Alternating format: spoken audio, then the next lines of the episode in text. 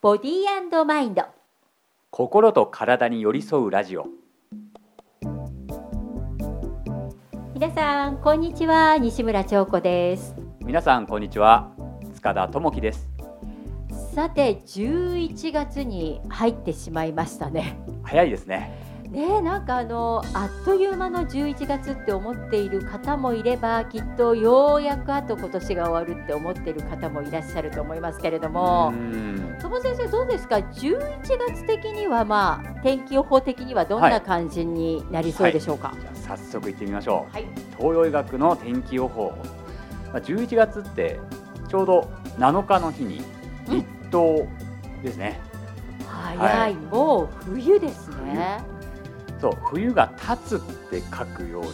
実はこの冬っていう季節には入るんだけれども本格的な冬っていうよりは冬が始まるよ冬が立ち上がるよっていう意味の冬なんですよこれ。ああ、なるほど。はいうん、だからほのかに冬の色合いが出てくるよこれからっていうそれがこの11月7日の立冬なんですよね。あー冬が立ち上がると何が起きるんですか？はい、まずうはんこれ風向きっていうのをちょっと意識してもらいたいんですね。でよく天気予報でこう北風とかあの南風がとかって言うじゃないですか。はい。であれはその季節によって大まかに吹く、まあ、風の方向っていうのがあるわけでええええ。で、まあ、まあ夏なら南風だし、うん春は東うん。で秋は西うん。で冬になると北風が中心になってくるんですうんうね。んうん。となると当然北風っていうのはやっぱ寒い寒気になるんですよ。どっちかっていうとこう乾燥に偏りますよね。ああ、確かに。うん今から女性の皆さん大変な季節に入りますね。乾燥の季節でね。はい、なので特徴とし てうはん寒気でうんかつ乾燥の時期っていうのがあーこのまあ11月以降だんだんとそれが色濃くなってくるよっていうう、んうん、ことでであと北風なので当然寒い風うん。これがやっぱ気をつけなきゃいけないところですね。なんか寒くなったら気をつけておくことみたいなのっていうのはどういうふうなことを気をつければ、まずは、うん、やっぱり風ですね。いわゆるあのー風邪ひく風邪ですね。ですね。あの風っていうのはまあ風寒邪っていう風に書くんですよお。ー風に寒いうんうんうん、邪気って書くんですよ。ああえええはえいでこれが本当はこれ漢方用語では風っていうのは風邪って書かずに風寒邪って書くんですね。へはい。これが正ししい漢方用語の風なんですうよ。ーん、いわゆる風邪をひいた状態っていうのは、うん寒い風に当たりすぎたことで体の中の、まあ、何らか異常を起こしてくるっていうこれが風邪の状態です。よく風邪ひく前になんかこう冷たい風に当たって、うん風邪ひく感じ、ねすごいよくわかるありますよねうんうんうんそうなんですようんうん、で結構ねこの風邪って、まあ、だからねウイルスとか細菌っていう見方もあるんだけれどうんも、うんうん、まあそうとは言い切れないっていうか。うんあのまあ、まずそもそもスタートラインでウイルスや細菌に感染しやすい体の条件ができるわけですよね。うわー、うんなるほどね。そうそうそうそううんそれが体の中のそのね免疫系が弱るっていうこともそうなんだけど、うんそもそも外気と体の中が上手に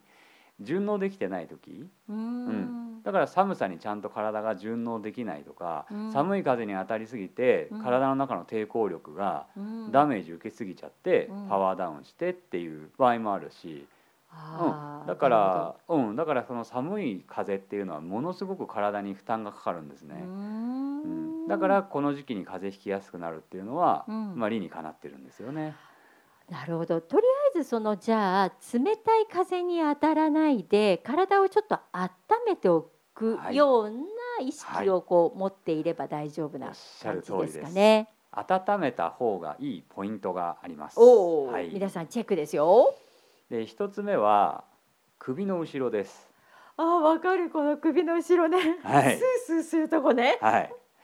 で首の後ろの中でも、うんいわゆる第七頸椎って言われるところがあるんですね。あのここうポチはッいとは出ているあそうです。首をとここうろ前に倒した時に、うん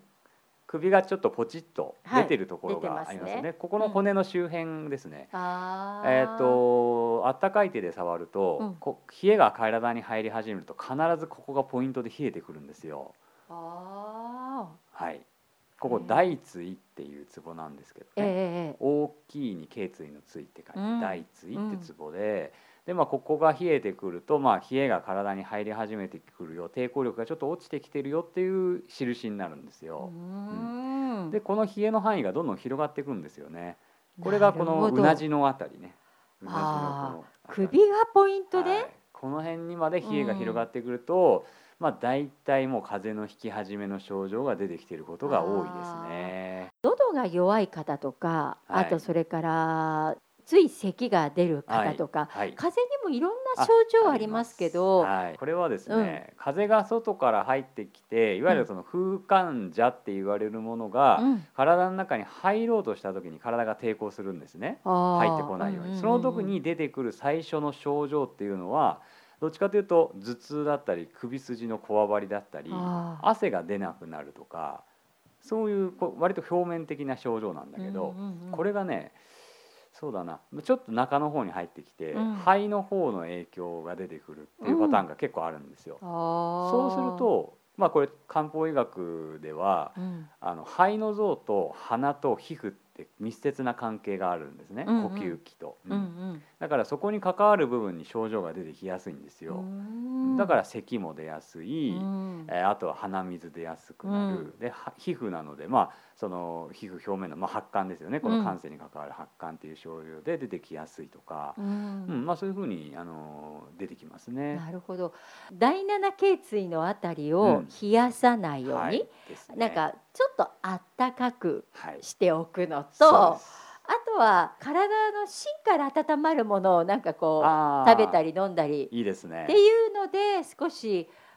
寒いい寒ですね風じゃ違うあ 風風患者ですね 風風患に者寒いじゃって書きまあす風患者を撃退するには、はいなんかそのあたりをこうじゃあ気をつけて。そうですねうんちなみに今食べ物が出たので食べ物もちょっとだけお伝えしてあうんうんうおくんうんと、えっと、まずはね体を冷やさないようにするのが一つです、。うんだから夏野菜とかああとは豆腐冷ややっことかあ,、うん、あと生ものね生野菜、えー刺身系ーうんあと乳製品系ああいうの結構体冷やすのえーで、うん、あの体調悪い時にこういうの食べちゃうと、うんこれはもう一気に風邪をひくっていうねあのステップしちゃうのでう、んはい、気をつけた方がいいです、ね。なるほどじゃゃあ体の温まるものそうで,、ですね。もそう考えると今話聞きながら思ってたんだけど、はい、日本人って冬になると、まあ、水炊きだったり、はいお鍋やったりするじゃないですか、はいはいはいあれって本当に理にかなってるんだなと思いながら理にかなってねま、うん、今お話聞いてました。あの、うん薬膳の考えでうは、んえーまあ平っていう平ら、えーうんっていう状態と、うんこれが冷えの方に傾くか熱の方に傾くかで5段階あるんですよ。お寒、涼、平、温、熱。まあ寒は寒いで、涼は涼しい。ーうん平は平らで今度あ暖かいが温で熱ですよねでこの5段階があって、うんあのね温めるのがいいんですよ熱に偏る食べ物っていうのにやっちゃうとあーややりすぎなんですよ難しいけど、うんあーでも温 そうめる食べ物温めねるそうあ温める例えば生姜とかねそうですそうですああとはあの味噌汁とかねああーなるほどなるほど、うん、だから鍋とかうんめちゃくちゃいいですね、ねなんかあの、はいお鍋の季節が本当に近づいてる感じがね、うんしますよね。ですねうん。まあ一個でも鍋で 気をつけなきゃいけないのえが、えあのチゲ鍋とかああ辛いもうの。ん、あとあの油背脂鍋とか最近、ね、あるじゃないですかそうかあれをやっちゃうと熱の方に行っちゃうんだ。そうあとニンニクいっぱい使ったもつ鍋とかねはいはいはいうんあはあいうのは全部熱に行き過ぎちゃうんい。でそうなん程度を間違えないようにするのがポイントですね。私あの全然話飛びますけど、はい、油に弱いんですよすごく。あだから、はいもつ鍋食べたら必ずお腹壊す。完全にそれ熱の方に偏りすぎて胃腸がやられちゃってるパターンですね。そうよく私そっちに来るなって今思いながらねあ聞いてました。確かに一つサインとしては、うん熱に偏りすぎたサインとしては、翌日か数時間後にちょっと匂いのきつい柔らかい便が出た時、うん、あー、あとはその、ね、お尻に熱感を伴う便 辛いもの食べた後ってそういうの出ないですか 出やすいですよねなるほどね。うん、あれはもう熱に体が偏りすぎてるサインなんでああはあ、いうわー。とは喉がやたらと乾くとか、うんうん。あの塩気きついものとか味の濃いものとか辛いもの食べたあとー喉やたらと乾きません、はいはいはい。あれも熱に偏りすぎた証拠あであすねそうなんだ。私、はいこの去る10月ですね。はい、なんかすっごい喉乾いてたんですよ。あああはいあ、そうなんだ。はいへそこーもポイントになると思いまなすねるほど。はいなんか今日あのー東洋医学天気予報だけで今11分ぐらいしか 当初の予定はフリートークのはずだったんだけどってい うねでもね。まあまあ、ね、第1週目ってやっぱり、ええ一周どうやって11月を乗り切ろうかみたいな目はねね、いい流れですねあの確かにいい流れえがえこうできてる感じがね、確かにうんうんうんうんしますよね。はい今日からあの新たにちょっとミキシングのね機会をちょっと新しいものになったので、今日は初めてのそのミキシングをきの機会を使ったはいはいはいはい放送なんですけどね、なかなか調子よくて、いやだじゅん準備にだってこの前は2時間ぐらいかかって それが前回ぐらいにそれが飛んで 別の方法になりそう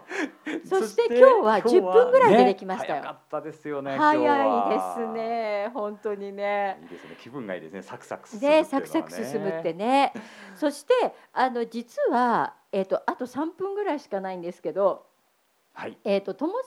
生経由で声の質問をいただいておりました。はいで、ありがとうございのますありがとうございます。で、あの実は今日やろうと思ってたのがもうあとちょっとしかないので、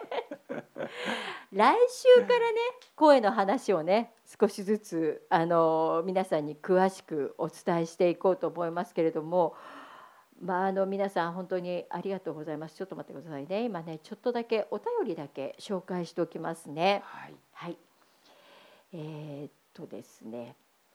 今検索しておりますはい、今検索しております。あーはい、えっ、と読みます。はいはい。えー、こんばんは楽しくラジオ聞かせていただきましただいぶ長子さんのしゃべりに慣れてきました笑いあそうです かうどういう意味 なのるさいごめんね、えー、長子さんの聞いているところで生まれたメタボリックシンドロームという言葉それから乳がん糖尿病学会のところで私も大爆笑流れに任せるのが本当いいなってそこを意識したいと思っています11月5日も楽しみに拝聴いたします、えー、声についての質問です私自身男性じゃないのに高い声から今の太い声に変わりましたそれってどんな意味がありますか、えー、教えてください質問しますよろしくお願いします、というね、えー、お便りをいただいておりますありがあとうごりざがいましたとうございますこれね実はあの私的所見と多分友先生的所見がはいあると思うのではいはいあの次回このご質問には私的な試験と、まあ、あとそれから友先生からの見方の両方の、ね、側面からまた改めてお話をしていこうと思いますので、ぜひねあの楽しみにお待ちくださいませませ。はい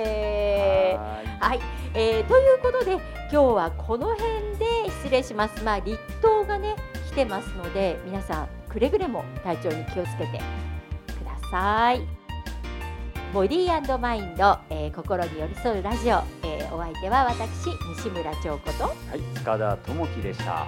それではまた来週お耳にかかりましょう。バイババイバイ